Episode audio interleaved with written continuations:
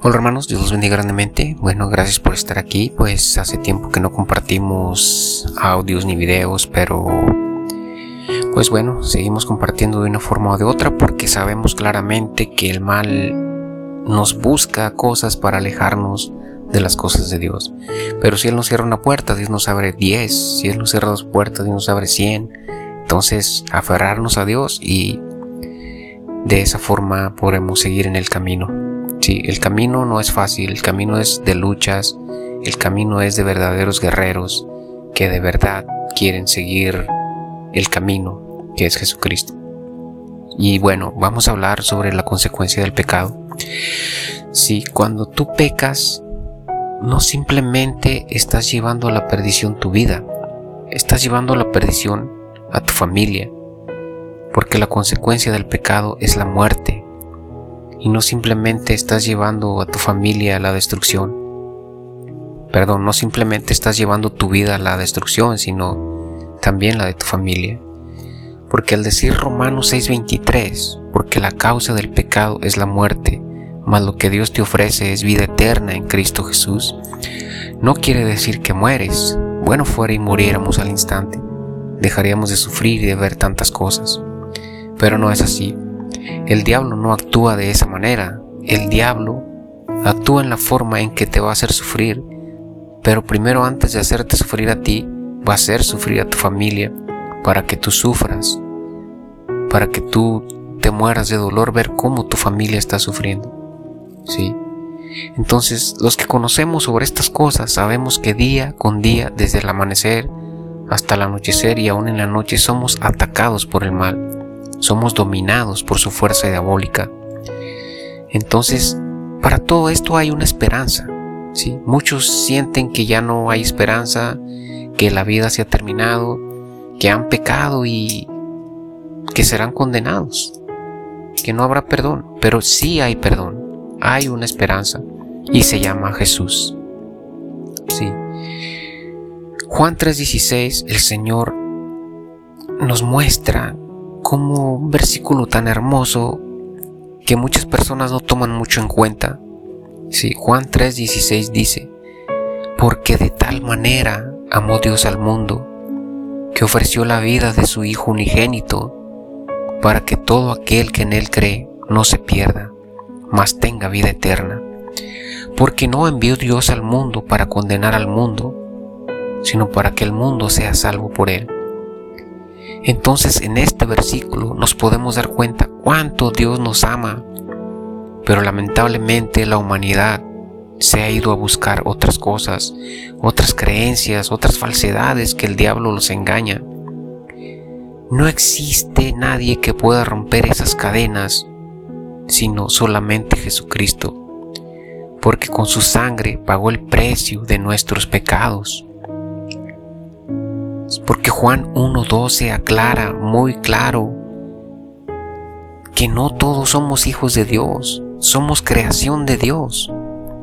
¿Sí? Juan 1.12 dice, mas a todos los que lo recibieron, les dio potestad de ser llamados hijos de Dios, los cuales ya no son engendrados de carne, sino de espíritu. Entonces, ahí nos damos cuenta que cuando aceptamos a Cristo, ya no somos nosotros. Nuestro yo ha muerto, ha quedado sepultado bajo el agua. Por eso es bien importante el bautismo, por eso es bien importante llegar a bautizarnos y nacer nuevamente en la muerte de Cristo. Muchos dicen, pero ¿qué salvación? ¿Por qué salvación? Cuando tú cometes pecado, te pones en las manos de Dios, llegas a nacer nuevamente en la muerte de Cristo entonces ya Dios es quien hace su voluntad en tu vida. Dios es quien va a decidir si tú te vas o te quedas o si serás condenado a la forma que sea su voluntad conforme a lo que has hecho. Pero si Dios nos está mostrando en Juan 3:16 cuánto nos ama, entonces debes confiar en Él. ¿sí? Todos recibimos el perdón por la sangre de Cristo Muchas personas no saben de estas cosas, muchas desconocen todo esto. Cuando tú cometes un asesinato, un robo, una violación, has matado, ahí ya te condenaste completamente. Y nadie puede romper esas cadenas, nadie puede darte perdón, sino solamente Jesús, porque con su sangre pagó el precio de nuestros pecados. Con su sangre vino a darnos libertad. No existe otra salvación después de Cristo. No se dejen engañar con otras creencias, como eso de la Santa Muerte, como eso de brujerías, hechicerías, que te van a ayudar a librarte. No, es una falsedad completa. Solamente estás destruyendo más tu familia y estás llevando más al abismo a las personas que te rodean. Porque estás buscando el mal. Y el mal, el demonio, lo único que busca es destruir tu vida. Sí. En los tiempos pasados, en el Antiguo Testamento, cuando cometían pecados, torturaban un corderito limpio, limpio que estuviera sin mancha alguna. Lo torturaban, se lo ofrecían a Dios para ser limpios, para que Dios les perdonara sus pecados. Pero en este caso, en el Nuevo Testamento, el Cordero es Jesucristo, porque Dios ofreció a su Hijo unigénito como Cordero. Como Cordero fue llevado al matadero por nosotros. Él sufrió, tanto dolor sufrió para darnos la libertad. Tanto dolor sufrió por nosotros. Entonces, para que volvamos a nacer nuevamente en la muerte de Cristo, tenemos que aferrarnos a Dios, arrepentirnos de nuestros pecados. ¿Por qué? Porque una vez que tú comienzas a pensar en Dios, a buscar a Dios, el mal te busca atacarte más. Te busca que te decepciones, que te alejes, que busques cosas malas que no sean Dios. Sí. Pero esa oportunidad que Dios nos da, dime tú que estás escuchando esto, ¿cuántos cojos no quisieran nacer y tener su pie nuevamente? ¿Cuántos ciegos no quisieran nacer nuevamente y tener su vista? ¿Cuántas personas que no tienen manos quisieran nacer y tener sus manos? Entonces es la oportunidad que Dios nos da de nacer nuevamente en la muerte de Cristo, comenzar una vida en blanco. Y al comenzar una vida en blanco, en ti está mantener esa vida en blanco sin mancha. Sí. Esa oportunidad es la que debieron haber tenido Adán y Eva y no la tuvieron. Sin embargo, Dios nos la está dando a nosotros de nacer nuevamente, aceptando a su Hijo unigénito como nuestro Salvador. Entonces, debes nacer nuevamente en la muerte de Cristo. El bautismo es morir, dejar tu yo sepultado bajo el agua y nacer nuevamente en la muerte de Cristo, porque aceptaste a Jesús como tu Salvador y estás naciendo nuevamente. Hay que morir para nacer nuevamente. Nunca te digas a ti mismo, pero es que yo no sé nada, pero es que yo no conozco, ¿cómo va a ser esto? Nadie puede caminar sin antes nacer. El aprendizaje es el andar y el bautismo es el nacer nuevamente. Sí, es importante saber, claro que es importante, muy importante. Pero debemos nacer nuevamente en la muerte de Cristo para comenzar nuevamente una vida nueva. Sí, no hagas caso de las personas que te dicen, sí, cómo no, cometiste tanta cosa en el mundo, tanta pecado, adulterio, y ahí vas a arrepentirte. No, no hagas caso. Simplemente guíate por las escrituras, por las cosas que están escritas.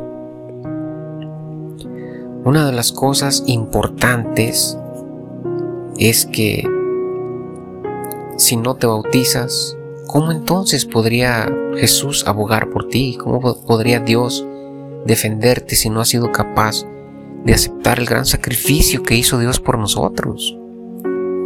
Ponte como ejemplo, ¿qué harías tú? ¿Qué harías tú si tú ofrecieras a tu hijo o hija en sacrificio por algún amigo, por algún vecino para que él se salvara? Y si él no lo aceptara, ¿cómo entonces tú podrías ayudarlo? No podrías. No podrías ayudar a quien no aceptó a tu hijo, a quien no aceptó el sacrificio que hizo. Entonces son muchas cosas que debemos aprender para vivir una vida recta. El bautismo, cuando naces nuevamente,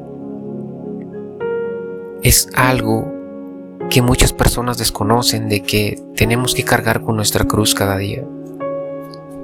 ¿Cuál cruz? Dicen las personas que no conocen o incluso las que creen conocer. ¿Cuál cruz debemos cargar? ¿Qué llevaba Jesús en la cruz cuando la cargó? Dolor. Fue torturado, fue golpeado, humillado, escupido, hasta llegar a la muerte por nosotros. Entonces, ¿qué debemos cargar nosotros? Esa ansia de robar, esa ansia de adulterar, esa ansia de matar, esa ansia de sentir deseo horrible, tener que cargar con eso, evitarlo, decir no, ya no soy yo, sino Cristo vive en mí, no soy yo más. Cristo es quien vive en mí. Entonces debemos soportar todo eso, cargar con nuestra cruz y seguir a Jesús. Eso es algo bien importante, ¿sí? En Juan 3:4 Nicodemo le preguntó a Jesús, ¿y cómo puedo nacer nuevamente entrar al vientre de mi madre? Y Jesús sabía que lo estaba tentando, porque Nicodemo fue y lo buscó. Y Nicodemo era un gran sacerdote que sabía de todo, y sin embargo no tenía paz, no sentía paz. ¿Por qué? Porque no conocía, no había dejado entrar la verdad a su corazón y quería sentir paz y fue a buscar a Jesús. Entonces Jesús le dijo, te aseguro que quien no naciere nuevamente del agua y del Espíritu no podrá ver el reino de los cielos. Entonces con ese hermoso versículo nos podemos dar cuenta del cuán importante es el bautismo. Se están viendo cosas muy feas porque estamos en los días postreros. En los días postreros se verán cosas horribles porque Satanás sabe que será destruido y llevará muchas personas a la destrucción, a la perdición. Entonces muchas personas serán transformados, se matarán entre hermanos, entre la misma familia se van a atacar y todo eso debemos evitarlo nosotros que ya nacimos nuevamente en la muerte de Cristo. El diablo a los que más ataca son a los predicadores, son a los pastores, son a los ministros de la iglesia. ¿Por qué? Porque él sabe que ellos son los guías para llevar a la salvación a las personas. Entonces les cruza mujeres, les cruza tentaciones que no debe hacer, porque él sabe que con una cosa que cometa está destituido de la gloria de Dios. Todos estamos destituidos, pero como los guías son grandes guías que pueden llevar a la salvación a las personas, los lleva a cometer cosas indebidas para que Dios los condene. Y Él los condena ante Dios porque está escrito. Entonces es la cruz que debemos cargar cada día. Si tú mataste, tú robaste, tú has hecho eso, eh, tienes que aceptar a Cristo como tu Salvador. Tienes que nacer nuevamente en la muerte de Cristo. Es la oportunidad que Dios nos da de nacer nuevamente y dejar todo sepultado bajo el agua. No existe otra salvación después de Cristo. Porque muchos dicen, no, pero es que yo no quiero cambiar de religión. Dios no es religión. Pero es importante la obediencia, es importante seguir las escrituras como están escritas. Y algo tan hermoso que a mí me encanta, eso es súper bonito, saber que cuando nos bautizamos estamos naciendo en la muerte de Cristo. Y una vez que Dios nos llama a un familiar, a ti, a quien sea, es hermoso saber que nos vamos a encontrar nuevamente con esa persona. Como lo dice 1 Tesalonicenses, que nos vamos a encontrar con ellos los muertos en Cristo, resucitaremos para vida eterna, nos juntaremos y nos volveremos a abrazar. Es una hermosa promesa que a mí me encanta. ¿sí? Entonces, hay una esperanza y es Jesús. No hay otra salvación después de Cristo. Si a ti te están pasando cosas, a tu familia, tienes que saber que la causa del pecado es la muerte. Como ya lo dije, no es que moramos, sino que el mal nos va a ir destruyendo hasta ver que casi morimos, porque destruirá nuestra familia, nuestros hijos, nuestra vida personal, hasta llevarnos a la muerte. Dios te bendiga grandemente, quien quiera que seas, y espero te ayude todo esto.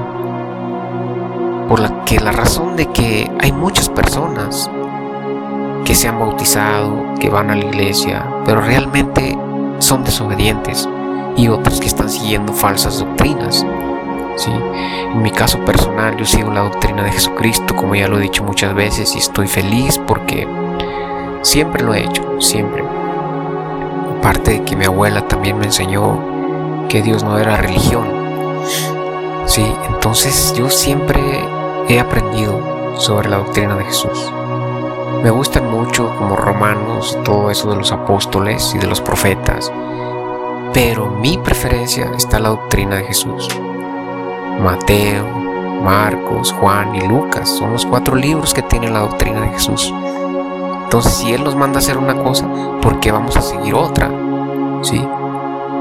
Entonces es muy importante todo esto, conocer las cosas para poder encontrar paz y que nuestra familia viva una vida recta, llena de felicidad. ¿Sí?